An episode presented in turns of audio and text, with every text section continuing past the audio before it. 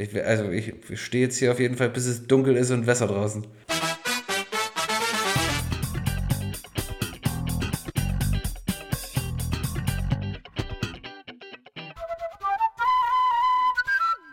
Garcia, herzlich willkommen. Coronas, herzlich willkommen. Und auch äh, euch da draußen. Zur neuen Folge von Garcia. Und Coronas.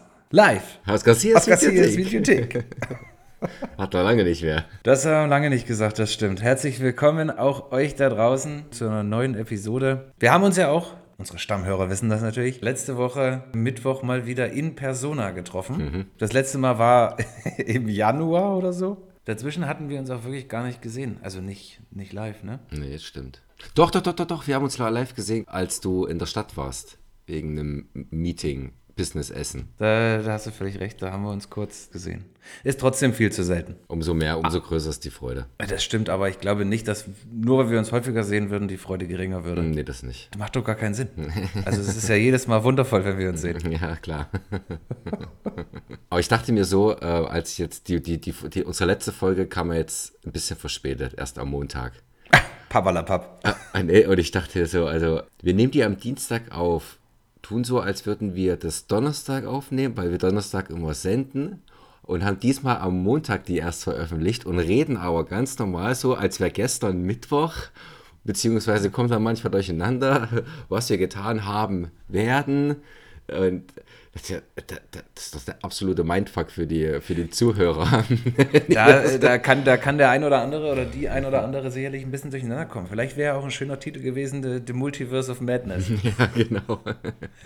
Vielleicht nennen wir die Folge nochmal um im Nachhinein. Ja, genau. Das ist natürlich schon schwierig. Ja. Wir nehmen Dienstag auf, tun so, als wäre Donnerstag und dann kommen wir Montag damit raus. Ein klassischer Garcia. Mein Freund, lieber Kollege, ich muss es, we need to address the elephant in the room. Yes. Ich muss jetzt zu Beginn gleich mit dir über Jurassic World sprechen. Lang und breit. Wer also den Film noch nicht gesehen hat, Spoiler nicht leiden kann, Shoutout an Thomas. Der sollte jetzt, also dem, dem bedanken wir uns für die Aufmerksamkeit. Skippt gerne die nächsten 30 Minuten. Wir können ja äh, irgendwie dann in einer, in einer Story oder in einem Post dann sagen, hier ab Minute so und so könnt ihr Ja, dann genau. wieder, Wir könnt dann wieder äh, reinhören. Das ist ein guter Plan. Wir werden das bei Social Media für euch sehr einfach machen, damit ihr den Teil äh, sozusagen skippen könnt. Bevor ich deine ausführliche Meinung hören möchte, möchte ich gern starten mit einer ganz einfachen Frage. Garcia. Dum, dum, dum, dum. Wie viele von 37 möglichen Garcias gibst du Jurassic World Dominion? Bei Letterboxd habe ich ein bisschen besser bewertet, aber ich würde mal 18 sagen. Bei Letterboxd Ja. habe ich ein 3 von 5 gegeben. Und das ist vielleicht auch noch ein, ein Ticken zu gut gemeint. Also 3 von 5 ist aus meiner Sicht auf jeden Fall so gut gemeint.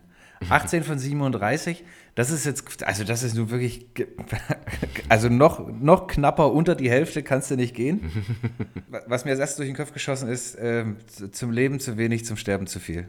Nee, ich kann da nicht mitgehen. Von 37 möglichen Coronas kriegt er von mir maximal 12. Das ist eine Ansage. Für mich hat sich diese Einschätzung nicht groß geändert. Wenn überhaupt, habe ich quasi über die Zeit seit letztem Mittwoch Mitleid gehabt, sodass ich jetzt auf 12 gehe und nicht, nicht einstellig bin. Wohl einstellig wäre vielleicht, also einstellig ist ein bisschen zu harsch. 12 ist jetzt, glaube ich, auch in, mit Rückblick für mich eine, eine vertretbare Geschichte. Aber ich war schon nach dem Film enttäuscht. Ich war schon mitten, mitten im Film enttäuscht. Und die zweite Hälfte wurde noch schlimmer, finde ich. Wenn ich eine Überschrift dazu finden müsste, würde ich irgendwas wählen im Sinne von, habe ich alles schon mal gesehen? Ich fand, der hat unheimlich viele Elemente, sowohl aus dem zweiten Teil, also wenig aus dem zweiten Teil Jurassic World, aber unheimlich viel aus dem ersten Teil von, von Jurassic Park Elemente geklaut, einfach wieder aufleben lassen. Das wurde mir im Film Stück für Stück fiel mir das mehr auf und je mehr mir das auffiel, desto weniger Bock hatte ich drauf und dann war ich irgendwann auch froh, dass es vorbei ist. Ich weiß nicht, was du meinst, meinst mit, ähm, kannst du kannst du noch mal erklären, ähm, dass er halt vor allem bei, bei dem ersten Jurassic Park äh, viel geklaut hat. Das ist mir jetzt nicht so aufgefallen. Ähm, ich fand ein paar Referenzen ganz nett. Ganz cool, also richtig cool fand ich diese eine Einstellung, als der T-Rex hinter diesem großen Metallkreis äh, entlangläuft, der dort an, dieser, an diesem Labor ist. Äh, eigentlich schon Captain Obvious lässt grüßen. Ja. das dann halt dieses Zeichen äh, ähm, darstellt. Das fand ich ganz cool. Das war eigentlich, also da habe ich mich gefragt, warum, warum, warum ist den Leuten das nicht schon früher eingefallen, so ein, so ein netter Gimmick. Aber es, das zeigt auch nochmal so das Problem von den ganzen Filmen, beziehungsweise der Jurassic World-Reihe, dass dieser Moment nicht wirklich richtig zur Geltung kam. Also nicht, er wurde nicht genug zelebriert. Man konnte ihn nicht wirken lassen. So diese Freude, ah, okay, cool, schönes Bild. Es ging dann halt gleich weiter mit, mit Kampf und Dino-Action. Das ist das, was halt der Film, genau wie die Teile zuvor, falsch machen, meiner Meinung nach. Also für mich kommt da einfach nicht, es ist schwer, die Magie vom ersten Teil aufleben zu lassen. Wenn nicht sogar unmöglich. Wir waren jung, das war für uns das war für uns was Neues. Aber es ist nicht unmöglich, einen Spannungsaufbau so zu inszenieren, wie es ein, ein Spielberg gemacht hat. Dass ein Dino nicht einfach da ist und die Action geht los, sondern einfach, dass das dass man halt so dieses, so ein bisschen diese Bedrohung, die von einem Dinosaurier auch ausgeht oder von einem bösen Dinosaurier ausgeht, dass die auch fühlbar ist und nicht so, okay, jetzt ist er da, jetzt frisst er Leute und ihr äh, müsst wegrennen und dann, dann war es das wieder. Diese, diese Wow-Effekte, die der erste so hat, die der erste gut portioniert hatte, die sind hier wieder ebenfalls wie die letzten beiden Filme nach und nach, sodass es einfach nicht so das dass es nicht wirken kann. Du wirst einfach überflutet von, von, von Wow-Effekten, dass es irgendwann ermüdend wird und nicht einfach nicht mehr diese, ähm, diesen Effekt erzielt, der dahinter vielleicht beabsichtigt war. Der Anfang, der hat mir gefallen. Also der Film, der leitet wirklich gut das ein, was ich mir eigentlich erwartet habe, was die Trailer an sich auch versprochen haben. Das ist halt wirklich so ein bisschen, es ist Jurassic World, es ist die Epic Conclusion zu dieser Trilogie oder zu der Reihe. Und da erwarte ich auch, dass dieses ganze Dino-Phänomen ein bisschen globaler dargestellt wird. Und nicht wieder nach 15 Minuten oder 20 Minuten dann wieder in einem bestimmten Gebiet spielt. Also wieder an einem Set, sodass eigentlich nichts anderes ist als wie die Teile zuvor, die das, bei denen das auch schon so war. Absolut. Das ist für mich auch ein, einer der größten Kritikpunkte mit. Da haben die so viel Potenzial verschenkt. Und überhaupt, wie es dazu kam, dass die dorthin, also das, mit dieser Entführung der Tochter, okay, verstehe ich, die haben dann Mutanten oder einen Klon, mit denen sie halt irgendwelche Experimente machen wollen, die haben, die haben Velociraptor, den, mit dem sie irgendwelche Experimente machen wollen, whatever. Aber halt dieser Hannebüchner Handlungsstrang mit dieser Entführung, die dann irgendwie, wo es dann nach Malta geht, Warum auch immer, weil sie die da gerade irgendwie, äh, keine Ahnung, die Tochter war, war gerade dabei, aber die müssen mal eben nach Malta, also nehmen sie sie mit dahin. Nur um da irgendwie so ein neues Setpiece zu etablieren oder, oder zu zeigen, okay, wir sind hier internationaler. Ähm, das hatte für mich eher so Mission Impossible, James Bond-Style, äh, dass man halt wirklich von City zu City äh, irgendeine Actionsequenz erlebt und dann geht's weiter. Ich meine, die Idee an sich, dass da halt so illegale Dino-Kämpfe abgehalten werden und äh, gebratene Dinos zum Essen gibt, so, das finde ich alles nachvollziehbar. Das ist das, was so nach ein paar Jahren ähm, dann sich auch entwickelt und was dann natürlich, was auch hier, was auch Parallelen zu unserer echten Welt ähm, darstellt. Aber so ein paar ganz okaye Verfolgungsjagden und Dino-Action da, was sollte das? Was, was? Und dann geht es mit dem Flieger dann äh, in, diese, äh, in dieses Labor da. Und da hatte ich mir, als dieser Pterodactylus glaube, das war ein Pterodactylus, auf jeden Fall dieser riesen Flugsaurier, dann dieses Flugzeug angreift, das war dann auch wieder, zack, er ist da, hackt in den, äh, in, ins Flugzeug ein, geht in Flammen auf, ba, ba, ba. Da habe ich, in dem Moment habe ich mich gefragt, wie hätte das ein Spielberg jetzt inszeniert? Ich glaube, der, hatte, der hätte das einfach wesentlich spannender aufgebaut, dass, dass du erstmal vielleicht nur einen Schatten siehst oder, oder bestimmte Vibration durch oder irgendeine Bewegung oder also auf jeden Fall halt erstmal nur so ganz kleine Häppchen. Ja, irgendein Flugmanöver vielleicht auch, was man mit dem Flugzeug machen kann, um dem zu entkommen. Ja. Einfach ein bisschen, ja, wie du sagst, Spannungsaufbau. Das war einfach, hier ist ein Flugzeug, hier kommt, hier kommt ein Flugsaurier, reißt das Ding in Stücke und weiter geht's. Ja, und dann krachen sie in das Eis, äh, überleben ohne, ohne, ohne einen Kratzer ja. und, und, und weiter geht's. Es tut halt auch gar nichts für die Story. Weder sind die nochmal zu dem Wrack irgendwie zurückgekehrt, weil da irgendwas drin ist, was sie unbedingt brauchen, um ihre Mission zu, äh, zu lösen. Auch diese, an, diese an, anschließende Szene, als sie quasi auf diesem gefrorenen Teich da Bruch gelandet sind. Gebruch landet oder Bruch gelandet? Bruch gelandet. Ähm, und dann, dann mit, diesem, mit diesem Dino, der ja auf die, in diesem Element auf Eis unter Wasser so unendlich überlegen ist. Ich hasse das, wenn man diese Auseinandersetzung, jetzt ich sag mal, Monster oder Dino oder Tier generell versus Mensch in einer bestimmten Umgebung nicht wenigstens halbwegs so inszenieren kann, dass man das als Zuschauer das Gefühl bekommt, boah Mensch, das haben sie jetzt aber gut gelöst oder da haben sie ein bisschen Glück gehabt sondern man das Gefühl hat, der Gegner wird quasi mit Absicht zurückgehalten, damit der Protagonist das schaffen kann. Dann lass das doch raus oder schreib die Szene anders, dass ich das Gefühl habe, dass das wirklich schafft und nicht am Unvermögen vom, vom Gegner in dem Fall liegt. Ja, die werden irgendwie, habe ich das Gefühl, die ganzen Charaktere, du weißt von Anfang an, die werden nicht sterben, die überleben, die werden zu Superhelden irgendwie hochgestuft, sodass du halt wirklich, ja, du fühlst nicht mehr wirklich mit denen mit, weil du weißt, das überstehen die. Egal, ja. egal wie groß der Dino, egal wie gefährlich der Dino, kein Problem für die.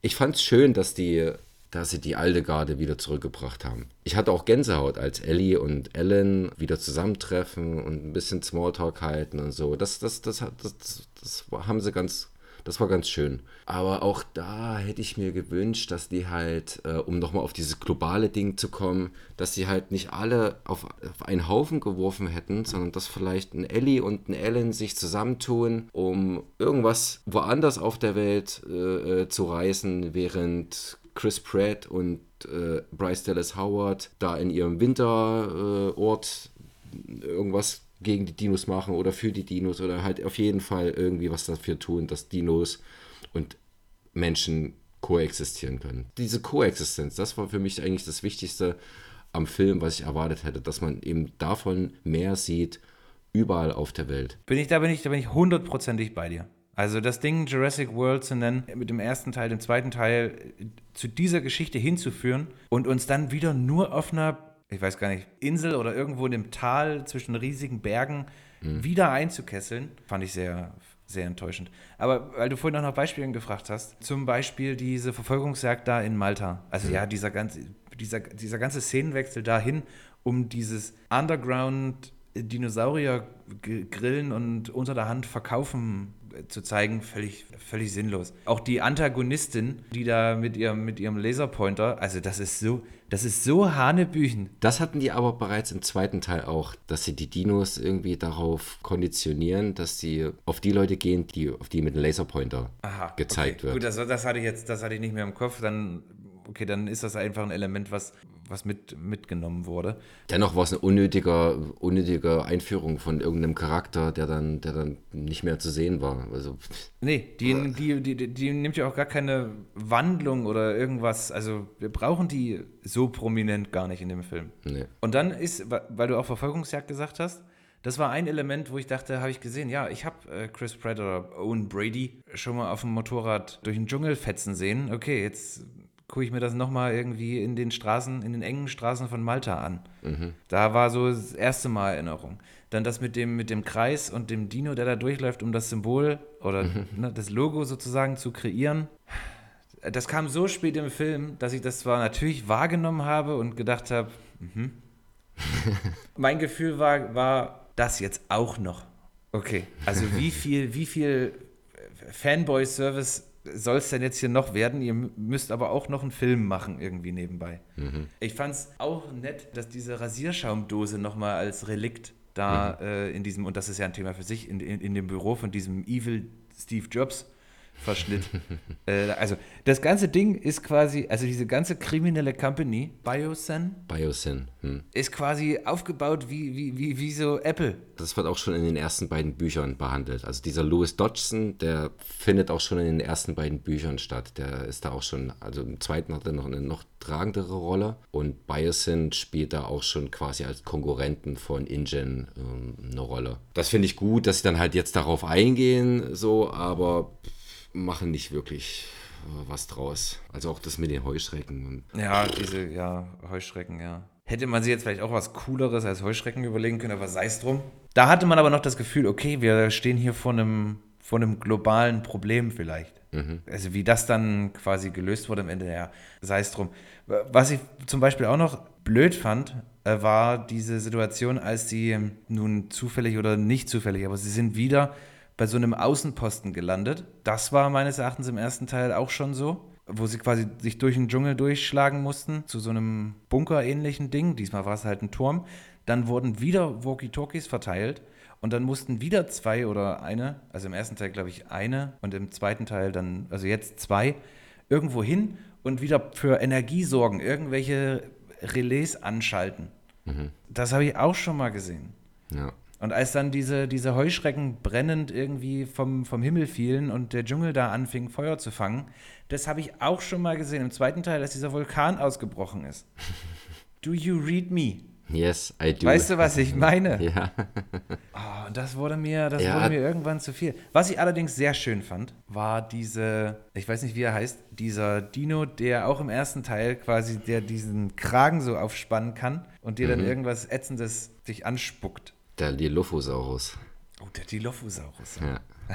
fand, ich, fand ich auch gut, dass sie den nochmal reingebracht haben und dass sie auch den, ich glaube, das ist der Dimetrodon. Das waren diese, diese Dinosaurier da in der, in der Höhle mit diesem, mit diesem Rückenschild. Diesen, Ah ja, ähm, ja. In der Spielzeugreihe vom ersten Teil gab es sie auch schon als Spielzeug, aber die waren halt im Film nicht dabei. Ah, okay. Und äh, da finde ich halt gut, dass sie die jetzt mal aufgegriffen haben auch.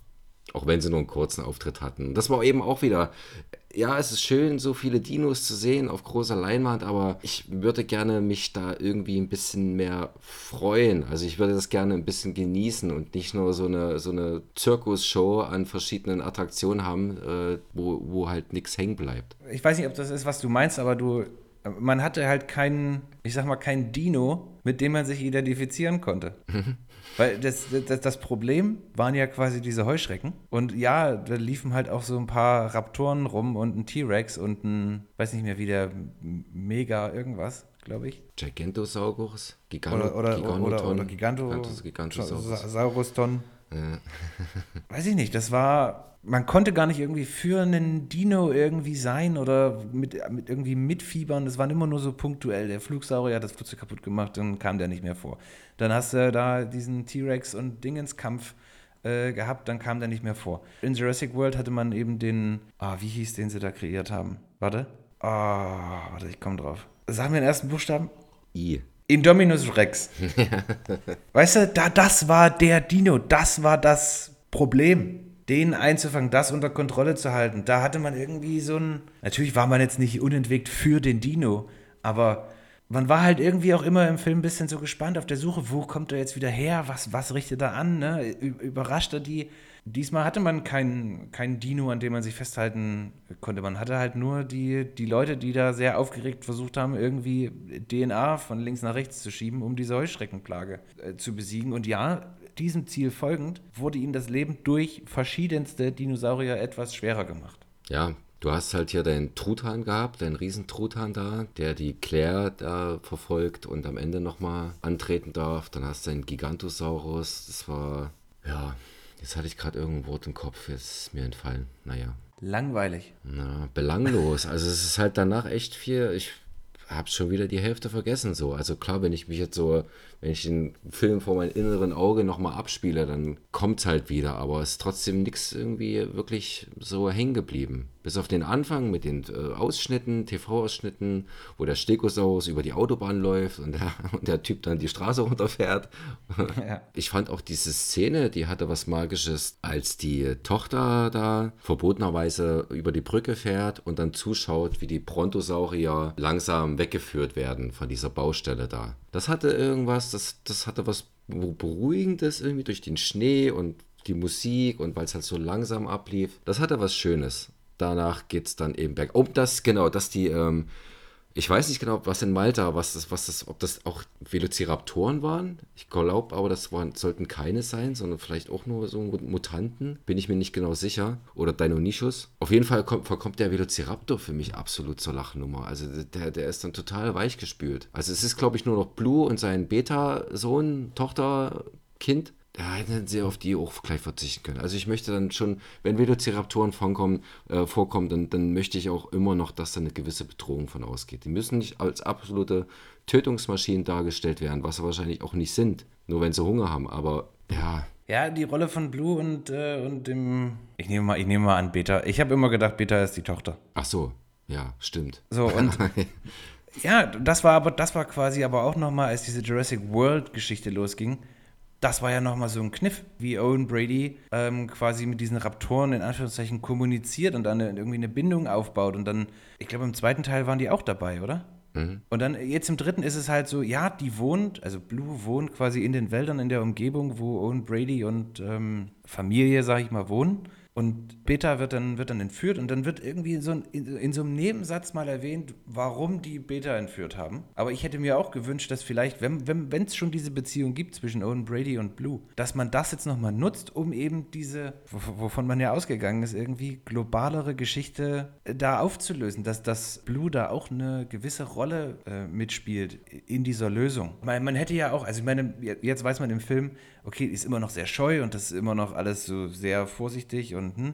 man hätte es sicherlich auch verziehen, wenn man, wenn man einen Schritt weiter gegangen wäre und gezeigt hätte, dass diese Bindung noch ein bisschen tiefer geworden ist vielleicht. Weißt du, dass da mehr, noch mehr Vertrauen irgendwie herrscht, noch mehr Kommunikation, Interaktion stattfinden kann und dass man sie mehr einbezieht. Aber ja, sie ist halt da einfach nur durch den Wald ge, gehuscht und dann war das Kind weg und dann ist er nochmal vorbeigekommen und hat quasi auf ihre Art und Weise Danke gesagt.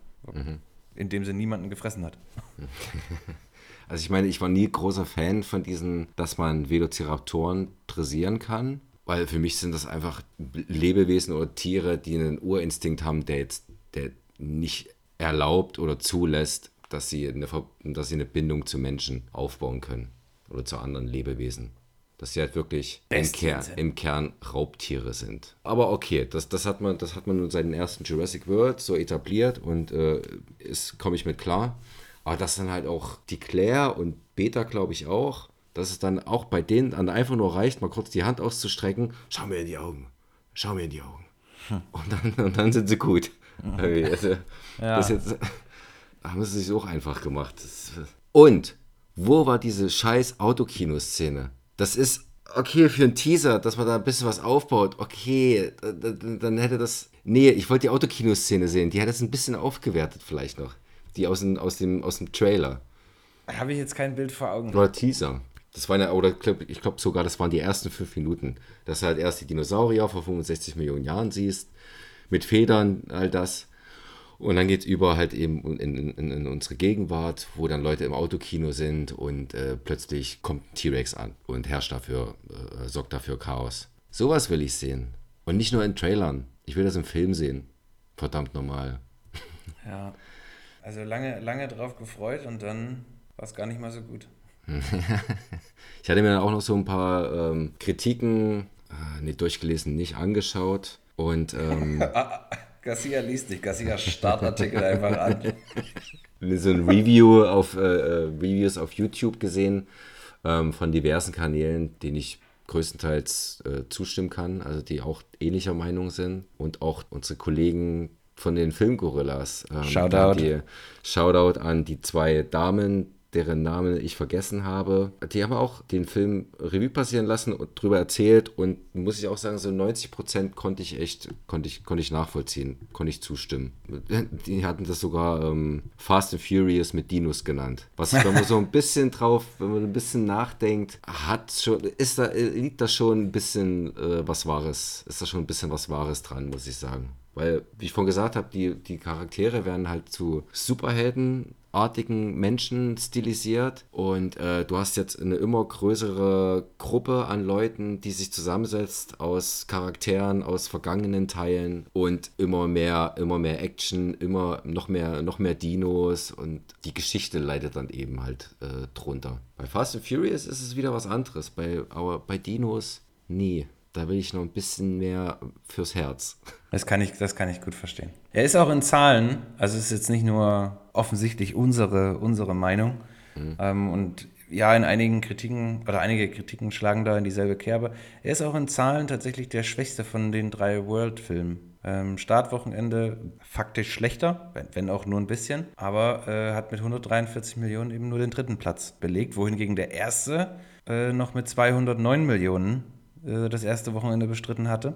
Und wir, ich habe gelesen, das wurde ja auch nochmal massiv korrigiert. Also die hatten ja, glaube ich, eine Erwartung anfangs von jenseits der 220 Millionen ans erste Wochenende jetzt. Und nachdem dann die ersten Previews und, und, und Reviews durch waren, haben sie das auf 125 Millionen, glaube ich, nach unten korrigiert.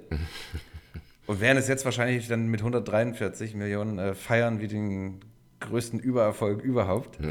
Und dahingegen, dahingegen hat äh, Maverick, glaube ich, in Woche 3 immer noch 50 Millionen gemacht. In den U also in den USA jetzt. Ja, mal schauen, wie er sich entwickelt, aber äh, bezweifle, dass er die eine Milliarde Dollar Marke knacken wird. Nee, das sehe glaube ich auch kommen. nicht. Also er ist jetzt international bei knapp 350, glaube ich. Oh, ihr riecht gerade voll gut nach Essen. Oh Mann. Kommt's aus deiner Küche? ja, nee.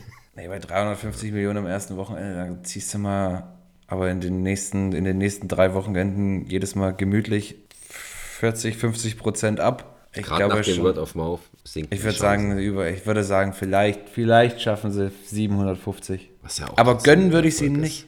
Also ist der schlechteste der sechs, der sechs Filme, der ich kann, äh, kann ich mir nicht helfen, ne? Wobei ich sagen muss, dass ähm, als ich so ein paar Reviews mir angeschaut habe und da auch Ausschnitte drin vorkamen, da dachte ich kurz, naja, also nochmal anschauen wird es dir bestimmt. Es ist vielleicht so ein Kandidat für ein Guilty Pleasure, aber vielleicht auch nicht. Das wird sich zeigen. Ich würde nicht ausschließen, dass ich den nochmal äh, noch mal gucke. Mir geht das zumindest so, wenn ich dann in so, einem- in so einem Kino sitze und es so die ersten zwei, drei Sachen sind, wo ich denke, oh, das passt mir jetzt irgendwie nicht so richtig, da hätte ich mir mehr versprochen oder hätte ich anders gemacht, dann summiert sich das irgendwie auch. Oder das, oder das multipliziert sich dann irgendwie auch auf. Kann sein, dass jetzt in, in einem Vierteljahr, in einem halben Jahr, wenn man den irgendwo in, einem, in einer Streaming-Plattform äh, mit dabei hat, man sich nochmal in Ruhe hinsetzt und nochmal guckt und Ja, oft ist es ja auch so, dass du dann eben bei solchen Filmen oder gerade bei Filmen, wo du hohe Erwartungen dran hast und dann enttäuscht wirst, dass es dann beim zweiten Mal, wenn du schon weißt, wie der ist und mit entsprechenden nee, oder gar keine Erwartungen mehr rangehst, dass du den ganz, nochmal ganz anders ähm, anschaust und dann vielleicht was Gutes abgewinnen kannst oder was nach dem- Besseres abgewinnen kannst. Mehr Unterhaltung. Oder zumindest vielleicht irgendwie, dass er, dass er unterhält. Langweilig fand ich ihn ja auch nie. Es war bloß eben, ach, war bloß einfach eine dünne Handlung dann. Ja, dünne Handlung beschreibt es, glaube ich, äh, beschreibt's, glaub ich, ganz gut. Wenn man den nochmal dann irgendwann äh, sich bei sich bei Prime in SD ausleiht für 3,99, ist, ja die, ist ja die Erwartungshaltung, es kann nur besser werden. Und ich konnte ja mit, mit der letzten Fortsetzung auch nicht mehr so viel anfangen. Also es wurde quasi, quasi immer schlechter. Eigentlich, ja, stimmt, eigentlich so die gesamte Reihe würde ich so ranken, wie, wie sie erschienen sind. So.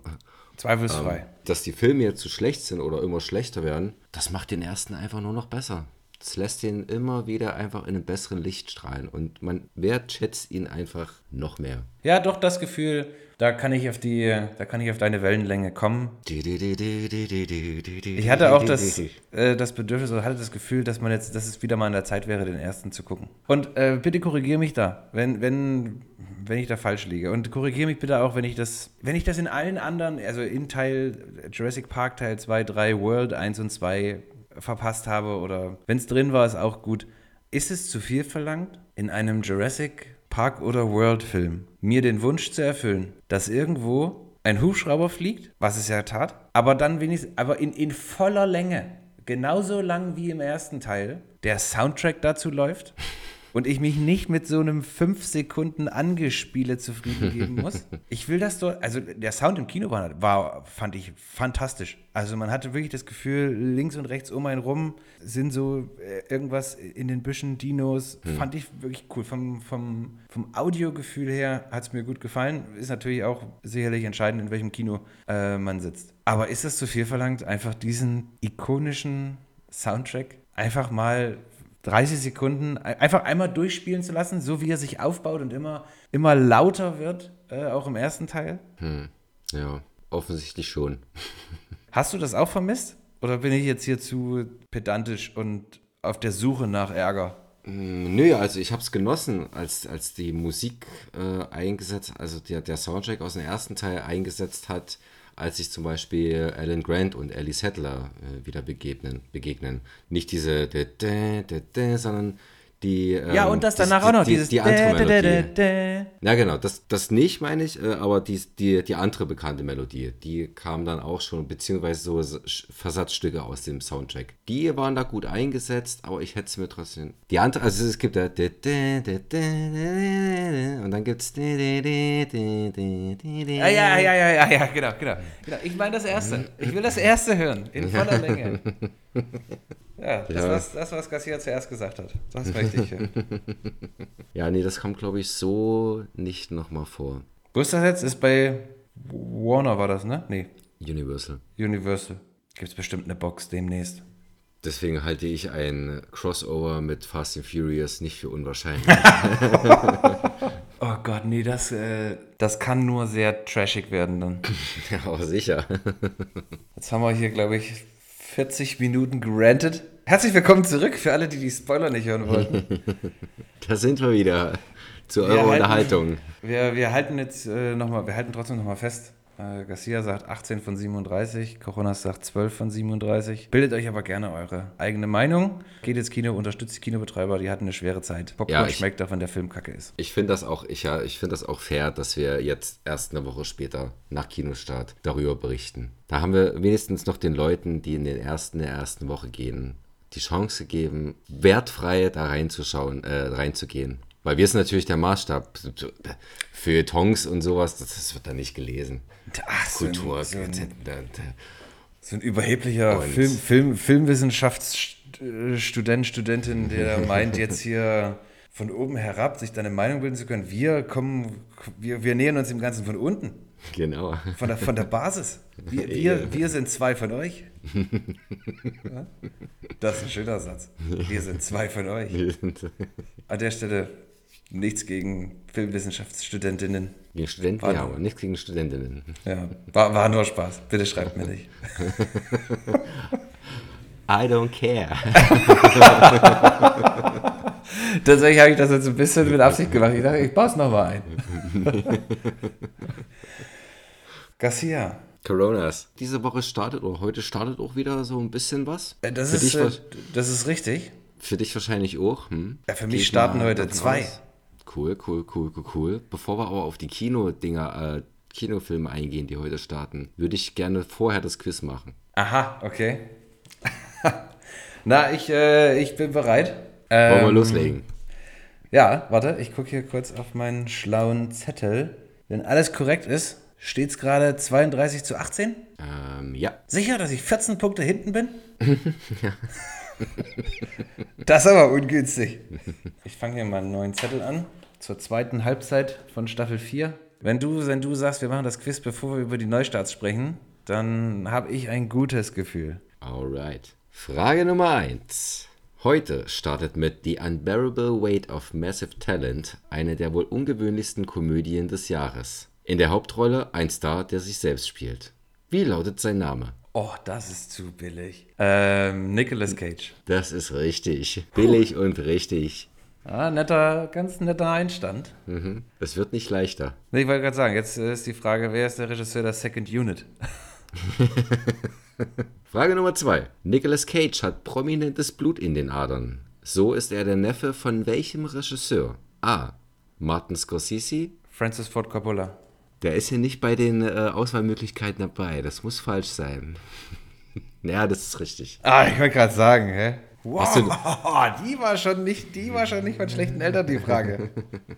Ich hoffe, du hast ja nicht äh, nebenbei irgendwelche Notizen zu dem Film und Nicolas Cage schon überall liegen. Also ich habe mir Notizen gemacht für die heutige Sendung und natürlich äh, spielt bei Kino Neustart, Neustarts auch Massive Talent, wie er im Deutschen heißt, eine, eine Rolle. Aber nichts von dem, was ich hier geschrieben habe, wüsste ich jetzt nicht sowieso. Gut. Frage Nummer 3. In seinem Leinwanddebüt war er sogar noch mit dem Nachnamen Coppola gelistet. Wie heißt die 1982 erschienene Teenager-Tragikomödie? A. The Last American Virgin. B. Porky's. C. The Breakfast Club. Oder D. Fast Times at Richmond High. Ich habe ich hab gar keine Ahnung. Ich würde sagen, in The Breakfast Club hat er nicht mitgespielt, oder? Nee, der ist so ein, lang, ein langhaariger.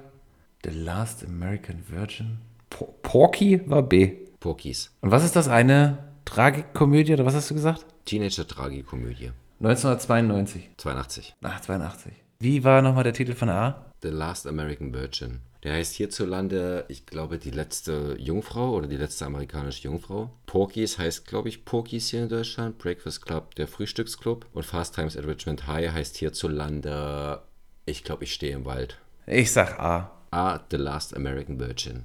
Last American Virgin, ja. Coppola spielte ganz kurz oder feierte sein Leinwanddebüt in dem Film Fast Times at Richmond High. Ah.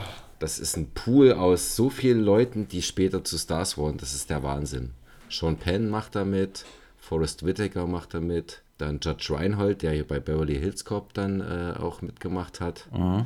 Jennifer Jason Lee. Es sind auf jeden Fall eine Menge Leute dabei, die da, die später berühmt wurden. Die frühe Version vom Mickey Mouse Club. ja, so ähnlich. okay, okay. Ja, das war schon, das war, das war noch ein Zacken kniffliger. Obwohl ich heute tatsächlich auch zwischenzeitlich mal die Filmografie von Nicolas Cage offen hatte, aber. Ah ja. Okay, 2 zu 1 für Cochonas. Frage Nummer 4.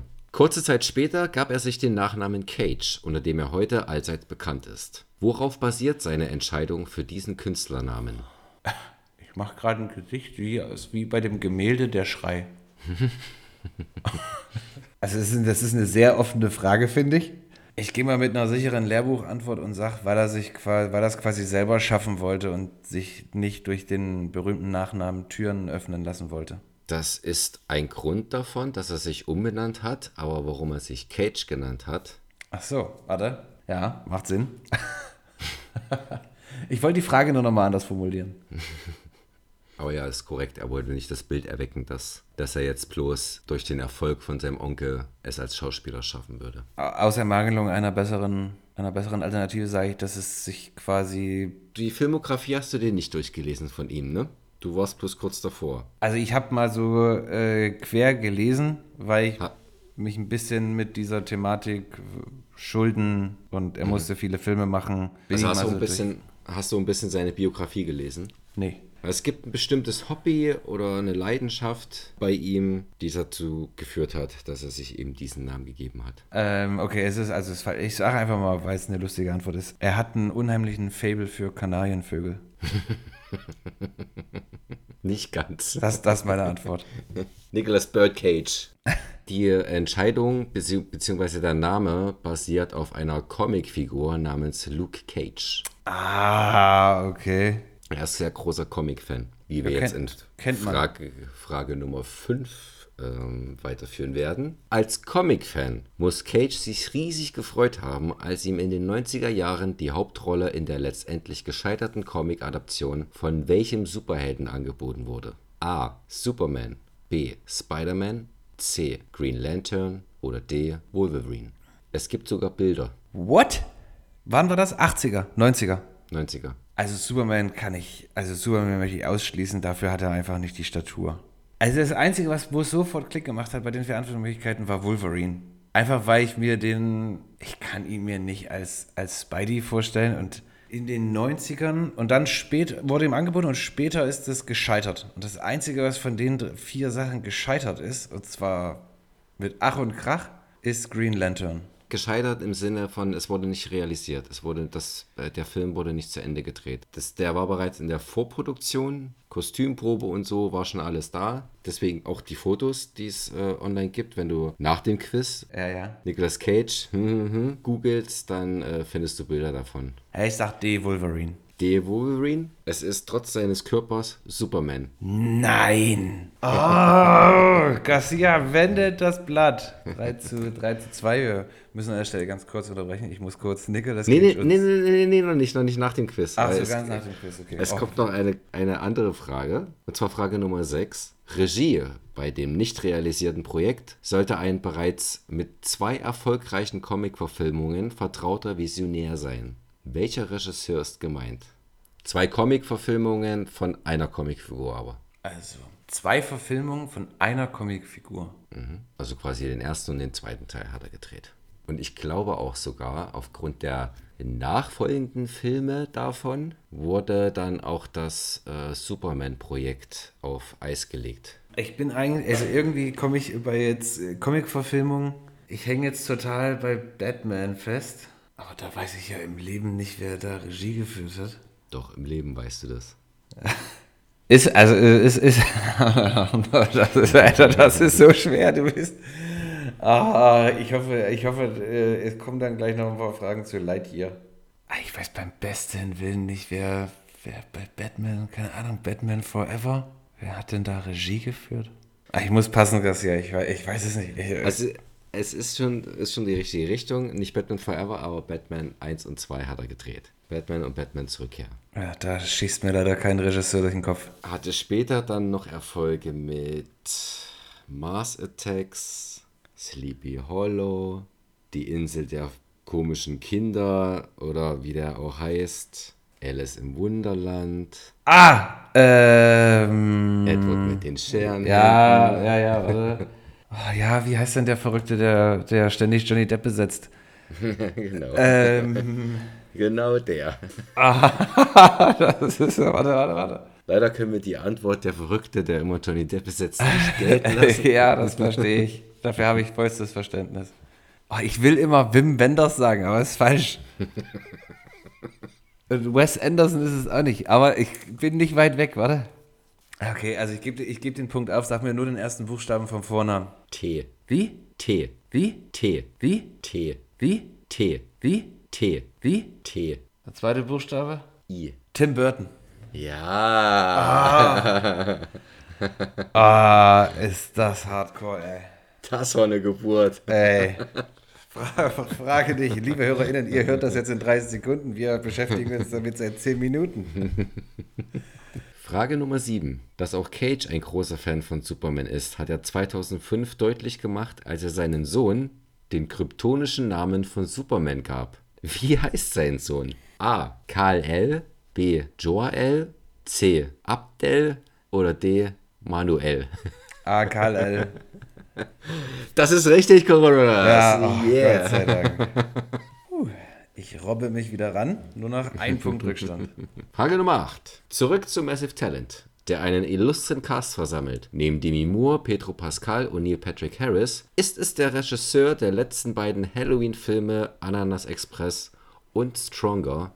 Wie heißt er? A. Adam McKay, B. David Gordon Green, C. Jason Blum oder D. David O. Russell. Äh, B. David Gordon Green. Yes, yes, yes, yes, Wow, hat Jonas is back on the track. Nice, nice, nice. Zum Glück habe ich mich heute mal vorbereitet auf die Sendung. 4 zu 4. Oh. Ja gut, es bleibt spannend. Ah.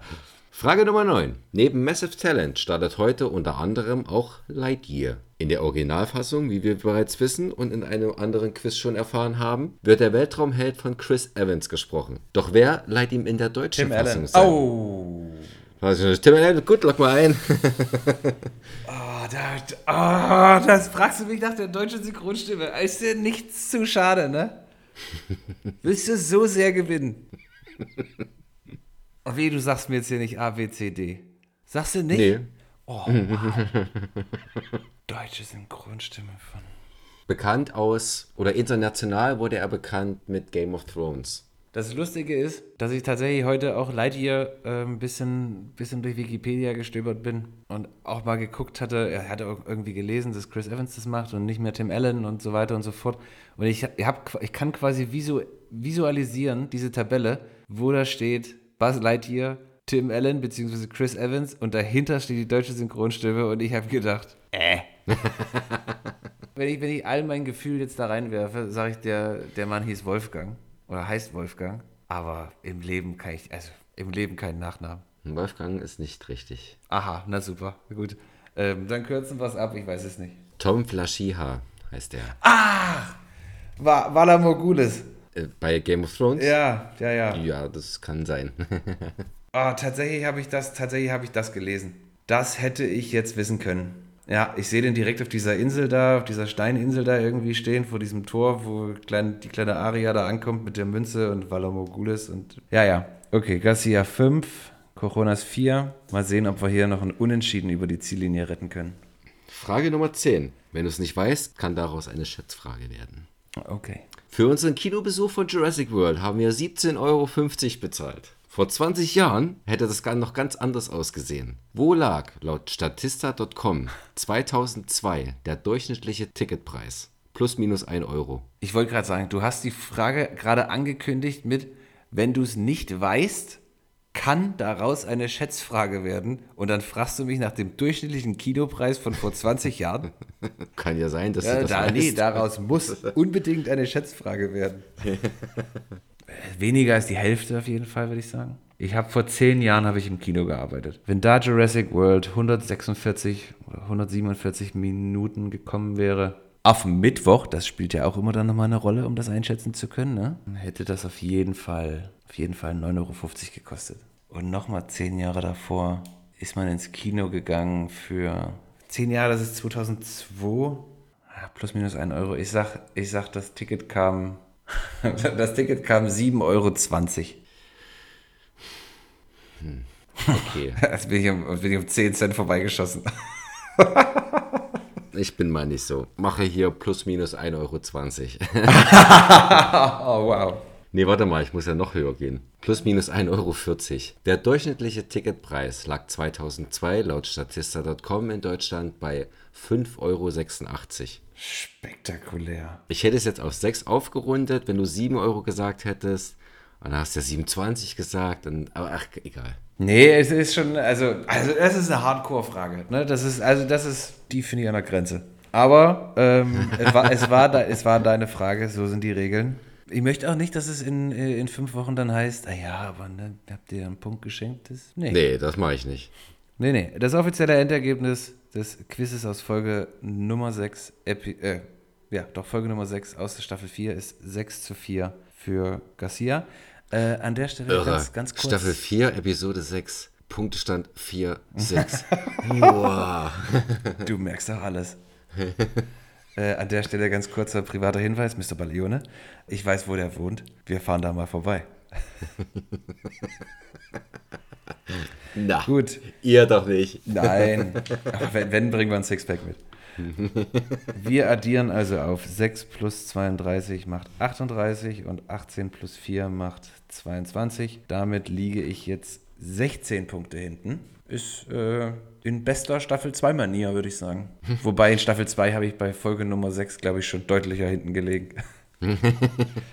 ich weiß, ich sage das jedes Mal, wenn du mir ein Quiz äh, gestellt hast, aber schnall dich, schnall dich warm an. Ne? Ich schnall mich warm an. Schnall dich warm an für nächste Woche. Gut, aber sprechen wir doch ganz kurz über Massive Talent. Ja. Wie großartig ist dieser Plot? Ja, total. Für alle, die es noch nicht, äh, die es jetzt noch nicht aus dem Quiz so richtig rausgefiltert haben oder sich noch nicht damit befasst haben, Nicolas Cage spielt Nicolas Cage.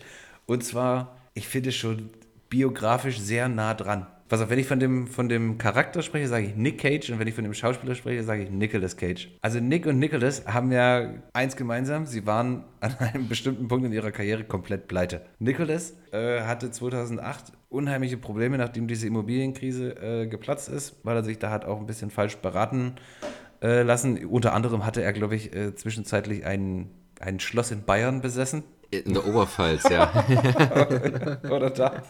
Hat richtig, der, also hat richtig, richtig heftig in der Kreide gestanden. Ich glaube auch 14, 14 Millionen Dollar dem Finanzamt geschuldet und sah alles, sah alles nicht so gut aus und hat aber quasi nicht den vermeintlichen Easy Way Out. Sicherlich ist dieser Prozess auch nicht easy, aber wahrscheinlich einfacher äh, wäre das gewesen. Der Privatinsolvenz gewählt, sondern hatte dann für sich entschieden, sich da wieder rausarbeiten äh, zu wollen und hat, ähnlich wie Nick Cage im Film, allerhand Filme förmlich weggedreht. Also ich, im Prinzip jedes Drehbuch, was da auf den Tisch gelegt wurde, jeder Schuss ein Treffer. Ja, mache ich. Ja, mache ich. Ja, mache ich. äh, und es, also er hat, glaube ich, sogar 2018 oder so, war ein Jahr, da hat er sechs Filme gemacht. Ja, das ist Wahnsinn. also das musste er auch erstmal terminlich äh, tatsächlich hintereinander weg äh, abdrehen und konnte sich auch als Nicolas Cage aus dem Sumpf selber wieder rausziehen, konnte alle Gläubiger ähm, bedienen und das Witzige ist, dass er quasi mit der Gage von Massive Talent diesen Schritt geschafft hat. Also das war irgendwie, habe ich in einem Interview gelesen, vom März diesen Jahres, dass er dem GQ-Magazin gegeben hat, in dem er gesagt hat, ich bin jetzt wieder schuldenfrei. Und ähm, er jetzt auch so ein bisschen, wieder ein bisschen mehr darauf achten kann, welche Rollen er annehmen möchte. War natürlich nicht alles Ausschuss, äh, was da irgendwie bei rumkam in den letzten 14 Jahren. Aber es war schon viel Dürftiges ähm, dabei. Nicht immer seine Schuld. Also ne, nicht mal, dass man sagen könnte, Nicolas Cage ist jetzt irgendwie, sich keine Mühe gegeben oder hat einfach eine schlechte, selber eine schlechte Leistung abgeliefert. Oft kann er einfach nichts fürs Drehbuch. Ja, war schon viel Videothekenware dabei so, aber ja. Ich glaube, er hat dann vielleicht so als Schauspieler einfach sein Bestes gegeben, um das Ganze ein bisschen aufzuwerten. Ja, das hat er in dem Interview auch gesagt, also dass er, dass ihm das schon auch wichtig ist, zumindest nochmal zu, zu sagen, ob ihm das jetzt jemand glaubt oder nicht, dass es schon immer seine Intention war, den bestmöglichen Film zu machen oder seinen, den größtmöglichen Beitrag zu leisten. Ist halt nicht bei jedem, äh, bei jedem Stoff dann äh, so möglich gewesen. Aber als ich das so gelesen habe und ähm, irgendwie, ich freue mich, finde ich bin schon immer ein Nicolas Cage-Fan. Äh, ich habe viele dieser Dutzenden und aber Dutzenden Filme, die der gedreht hat. Äh, selber noch nicht gesehen. Ich hänge da immer noch so an den, an den Klassikern irgendwie fest. Und im Film ist es eben auch so, Schauspieler hat Schulden, ist nicht mehr so gefragt, macht einen Haufen nicht so gute Filme. Und er wird dann eingeladen zu ähm, Javi Gutierrez, seinem persönlichen Edelfan. Also was quasi Mr. Valeone oder Barrett äh, für uns sind. Ne? Das ist eben ein Nicolas Cage für, für Javier Gutierrez. Oder andersrum. Da bin ich mir jetzt. Äh ja, was Beret und Mr. Baleone für uns sind, ist Petro Pascal für Nicolas Cage. Genau, so rum, das wollte ich sagen. Äh, und der lädt ihn quasi zu seinem, zu seinem Geburtstag ein und bietet ihm dafür eine, eine, eine, eine hohe Gage, sodass er seine Schulden ähm, begleichen kann. Und der Trailer ist unheimlich witzig. Wir haben den ja auch noch mal vor, ähm, vor Jurassic World gesehen. Ich freue mich da, ich freue mich da echt drauf. Der Twist, der dann eben kommt, ist, das ist auch kein Geheimnis, sieht man im Trailer, liest man im Plot, dieser Javi eigentlich ein Waffenhändler ist. Ähm, mhm. Also wird Nick Cage von der, von der CIA kontaktiert und ich bin mir nicht mehr sicher wie, aber so ein bisschen unter Druck gesetzt. Ich glaube, sonst wird er mit angeklagt wegen Conspiracy, Conspiracy oder so und soll quasi Insider-Informationen liefern, damit die CIA den hochnehmen kann. Geiler Plot. Ja. Was willst du mehr? Es ist wirklich, also es ist, ich, ich habe richtig, richtig gute Laune, wenn ich, wenn ich dran denke. Ich habe auch richtig gute Laune beim, beim Trailer gehabt und ähm, der startet heute und ich finde auch gut, dass er eine Woche nach Jurassic World startet. Nicht nur in dem Wissen, dass Jurassic World eh, entschuldige, Mumpitz? Mumpitz ist. ja. Okay, jetzt könnt ihr euch die ersten 40 Minuten auch anhören. ähm, sondern einfach sagt, das, das ist geil und wir starten am Wochenende danach. Quasi so als Entschuldigung. Sorry, was ihr letzte Woche erleben müsstet, musstet. Jetzt äh, dürft ihr hier ja, wieder euren Spaß haben. Richtig. Nick Cage, Nick Cage wurde gut, äh, Nicolas Cage wurde gut bezahlt, ist endlich wieder schuldenfrei und äh, für den Film müsst ihr sicherlich auch keine Hypothek aufnehmen. Denke nicht, dass der 17,50 Euro kostet. Wenn das zu Massive Talent alles war, dann würde ich nochmal kurz zwei zumindest erwähnen. Das ist Geschichte der Menschheit, leicht gekürzt. Mhm mit der eine Menge an deutschen Comedians versammelt und ja, wie der Titel das schon sagt, beginnend bei den Urmenschen die Geschichte, die unsere, unsere Weltgeschichte ähm, abklappert. Natürlich also auf die Titanic eingeht, auf den ähm, Bau der chinesischen Mauer, auf den Zweiten Weltkrieg, ähm, zwei, drei Sachen fand ich ganz witzig. Im Großen und Ganzen ist es halt so durchschnittliche. Ich habe echt das Gefühl, dass ich dass mittlerweile so diese Sprachstörung auch habe. Durchschnittliche ja. Schnitte. Nicht Schnitte hätte ich gern. Gern geschehen. ja. Sag gern mal, geschehen. sag mal Österreich. Österreich kann ich. Durchschnittlich, durchschnittliche Comedy-Ware einfach nur so bietet. Aber es machen, ja, wie gesagt, viele, viele bekannte Leute mit. Äh, äh Christoph Stromberg, der führt quasi durch die ganze Geschichte. Caroline Kebekus, Tom Schilling, Max Giermann, Rick Vanian, Christian Tramitz, genau, Jesus wird auch äh, persifliert. Der hat schon, hat schon auch ein paar, hat ein paar, hat seine Momente, muss ich sagen, aber im Großen und Ganzen ist es halt wirklich so, ohne jetzt irgendwelche, ohne das Publikum abwerten zu wollen oder so, aber es ist schon durchschnittliche Comedy-Ware für RTL-Zuschauer sage ich das mal. Das klingt auch ein so. bisschen wie der Cast von der dritten Staffel LOL. Das ist ja tatsächlich, ja. Da, da, machen, da sind sehr viele dabei davon, die bei, bei LOL mitmachen. Wer auf leichte, leichte Comedy Bock hat, kann sich den, der macht, macht da nichts falsch. So, es, ist, es gibt ein paar Witze, die ein bisschen über die Stränge schlagen oder was ich eigentlich wieder gut finde, ein bisschen polarisieren auch oder äh, heutzutage als nicht politisch korrekt angesehen werden könnten. Viel Spaß denjenigen, die es interessiert. What you see is what you get. Und dann kommt noch der Dario Argento-Film, von dem ich auch mal erzählt hatte vor, vor ein paar Folgen. Ähm, Dark Glasses startet im Kino. Kann ich nicht empfehlen. Ich kenne die äh, neuen Werke von Dario Argento nicht wirklich. Ich kenne eben halt so die älteren, nur so Suspiria und Phenomena. Das sind Filme, die, die mag ich, aber die neuen habe ich nicht gesehen, kann ich nicht einschätzen.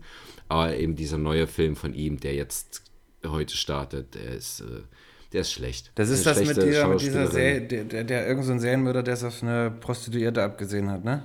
Genau. Ich habe das Cover gesehen und musste, musste unweigerlich, also ich habe keine Ahnung, ob das über richtig ist. Das Cover sieht aus wie eine, wie eine Mischung aus Nightcrawler und äh, Sucker Punch. Ja, so Nightcrawler, ja, so stimmt. Big Fat Warning.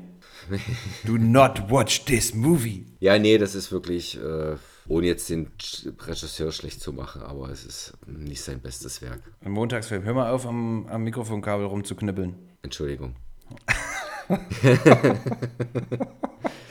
Das haben wir auch selten, dass wir quasi vor dem Film warnen. Ich möchte trotzdem ganz nochmal an der Stelle jetzt zum Schluss ganz prominent auf einen weiteren Neustart hinweisen. Und zwar, wie im Quiz schon kurz angerissen, Lightyear. Buzz Lightyear ist quasi jedem ein Begriff. Und falls du das da jetzt gerade hörst und das dir kein Begriff ist, mach bitte aus und lösch deine Podcast-App. Dann können wir nämlich keine Freunde sein. Lightyear ist sozusagen jetzt die Origin-Story zu Buzz Lightyear. Also wie kam es überhaupt dazu, dass in der Toy Story-Welt quasi die Actionfigur Buzz Lightyear ähm, kreiert wurde. Er spielt in dem Film keine Actionfigur, sondern ist quasi ein Mensch, also ist ein Trickfilm, aber spielt einen Menschen, der tatsächlich Weltraummissionen äh, sozusagen durchführt. Ich finde die Idee damit jetzt gefühlt 30 Jahre äh, nach dem ersten Teil, ich weiß nicht, 1994? 95. 95, äh, 94, 95, Toy Story.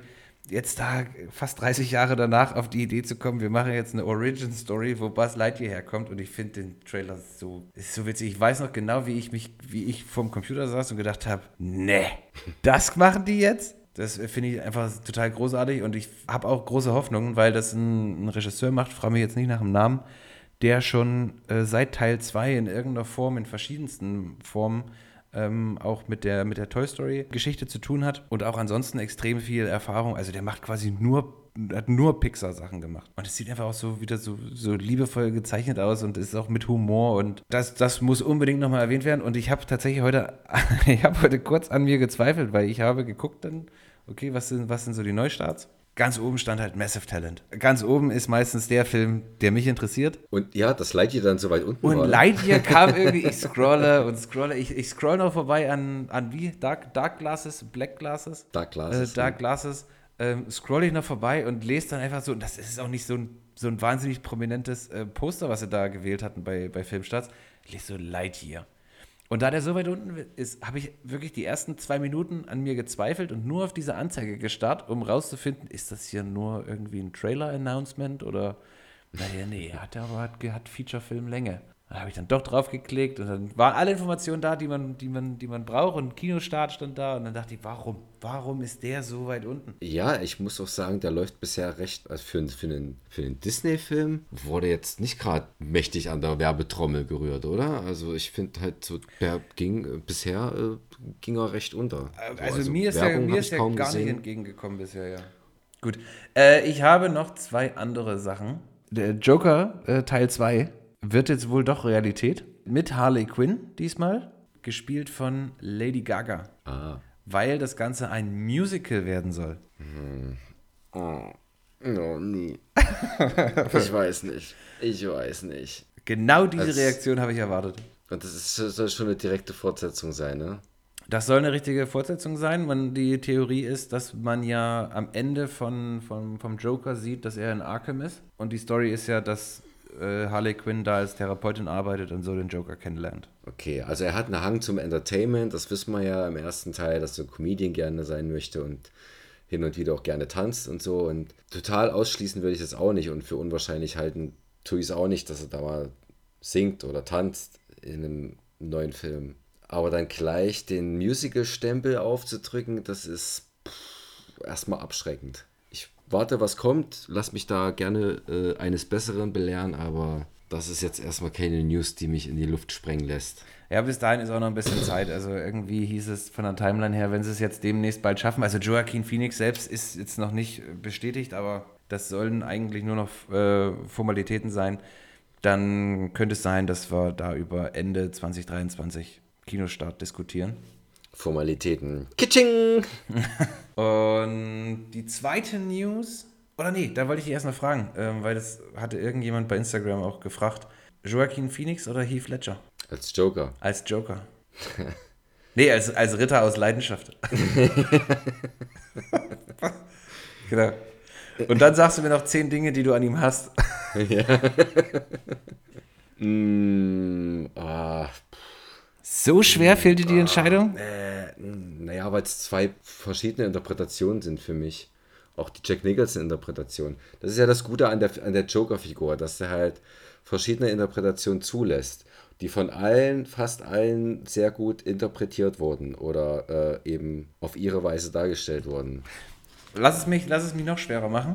De, mhm. Bringe bitte in eine, Rang, in eine Rangfolge 1 bis 4, wobei 1 das Beste und 4 das Schlechteste ist. Heath Ledger, Jack Nicholson, Joaquin Phoenix und Jared Leto.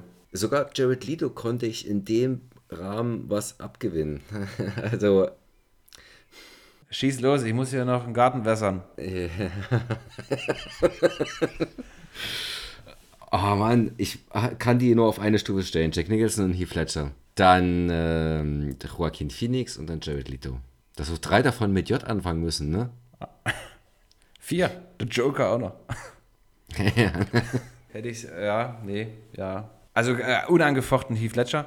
Dann Jack Nicholson, einfach weil er, ja, ja, doch, Jack Nicholson, dann Jared Leto und dann Joaquin Phoenix. Jack Nicholson hat halt auch noch so eine komödiantische Seite an sich. Aber einer, wo du auch weißt, boah, wenn der schlechte Laune hat, da willst du dich nicht mit ihm anlegen. Ja. Dann knallt er auch seinen besten Buddy ab. Da kennt er nichts. Krasser Typ. Ja, äh, krasser Typ. Und dann, ich weiß nicht, ob du den ersten Teil gesehen hast, aber es gibt jetzt einen Teaser zu, ich nenne es mal Knives Out 2. Ähm, mhm. Oder der Originaltitel ist Glass Onion, wieder an einen, an einen Songtitel angelehnt, äh, diesmal äh, Beatles. Auch wieder am Start ähm, Daniel Craig als Detective äh, Benoit Blanc. Blanc. Ich glaube, das C ist stumm. Blanc. Das Ganze ist ja ähm, angelehnt an die Agatha Christie Detektivreihe. Deswegen ist es folgerichtig, äh, ist der nächste, spielt der nächste Film dann auf einer ja, super Yacht, ähm, mhm. quasi tot, tot, auf dem Nil, nur anders. ähm, das war auch mein erster Gedanke, als ich den Plot gelesen habe weil die Information, dass das bewusst an die Romane von Agatha Christie angelehnt ist, das wusste ich vorher nicht. Und da war wieder mein erster Impuls war, oh, ist alles geklaut, haben wir schon gesehen. Und dann habe ich gelesen, ach, das soll so sein, noch schön. dann, dann äh, habt ihr ja zugegeben, dass ihr hier inspiriert wurdet. Ähm, dann nehme ich die, die Plagiatsvorwürfe einfach wieder zurück und freue mich drauf. Der kommt dann, im, im Teaser heißt es Holiday Season in, in Amerika und die beginnt habe ich mich aufgeschlaut, sowas weiß ich natürlich nicht ad hoc. Einen Tag nach Thanksgiving, also irgendwann zwischen dem 25. November und äh, 1. Januar 2023. Und der Originaltitel ist dann höchstwahrscheinlich Glass Onion, A Knives Out Mystery. Ich habe jetzt die ähm, Trailer zu zwei Filmen gesehen, die äh, dieses Jahr sogar noch erscheinen. Und zwar einmal ein zweiten Film von Beavis und Butthead. oh Gott. Beavis, Beavis und Butthead, Do the Universe heißt der. Der erste hieß Do America und jetzt äh, machen sie es im Universum. Und der läuft exklusiv bei Paramount Plus. Also wie, ich weiß nicht, wie das hierzulande aussieht, wie das mit Paramount Plus ist. Ja, der Trailer sieht nach dem guten alten Beavis and Butthead äh, Humor aus und äh, da freue ich mich. Das zum einen der, der kommt am 23. Juni bei Paramount Plus und dann noch ein anderer, der ebenfalls seine Premiere digital äh, im Streaming feiert. Leider in dem Fall ist Prey. Das ist Liam Neeson Film? Nee, das ist Prequel, glaube ich. Ach, zu ich glaub, Alien oder sowas, ne? Zu Predator. Ah, hm. der sieht verdammt gut aus. Ja, dieses indigene Volk, sag ich mal, ähm, die da gejagt werden und selber jagen. Ich glaube, das spielt schon ein paar Jährchen vor dem ersten Teil. Also ja, ich glaube, ich, ich glaube, ist ein Prequel. Feiert seine Premiere bei Hulu und hierzulande dann höchstwahrscheinlich bei Disney Plus. Mhm. Im August dürfte das dann sein. Da bin ich, bin ich sehr gespannt. Gut. Gut. Schneid mal wieder ein anderes Ende dran. Ach so, stimmt. Hast, hast du es gehört? Ich, ich habe ich hab reinge, reingeskippt, weil ich mich nicht mehr so richtig erinnern konnte, äh, was wir nun besprochen oder nicht besprochen hatten. Aber das Ende, das muss ich, das muss ich nochmal nachhören fang ungefähr fünf Minuten vor Ende an. Fünf damit du noch die aktuelle Sendung und dann so langsam den Übergang ja, ist. stimmt, das hatte ich schon. Das ist so witzig. Das hatte ich schon wieder vergessen, wie geil. ähm, also können wir, können wir gerne wieder machen für, für den Fall, dass, das, dass es nicht passen sollte. Bedanke ich mich an der Stelle für eure Aufmerksamkeit. Ich hoffe, ihr habt einen super Donnerstag, Freitag oder Samstag, weil immer ihr das hört, ähm, gehabt. Ähm, habt eine gute Zeit, das Wetter ist schön. Yep. Wie gesagt, vielen Dank für eure Aufmerksamkeit. Feedback immer willkommen. Fleißig folgen, fleißig abonnieren. Und ansonsten hören wir uns nächste Woche wieder in Old Freshness. Freunde der Sonne, gehabt euch wohl. Garcia ja. sagt Tschüss. Tschüss!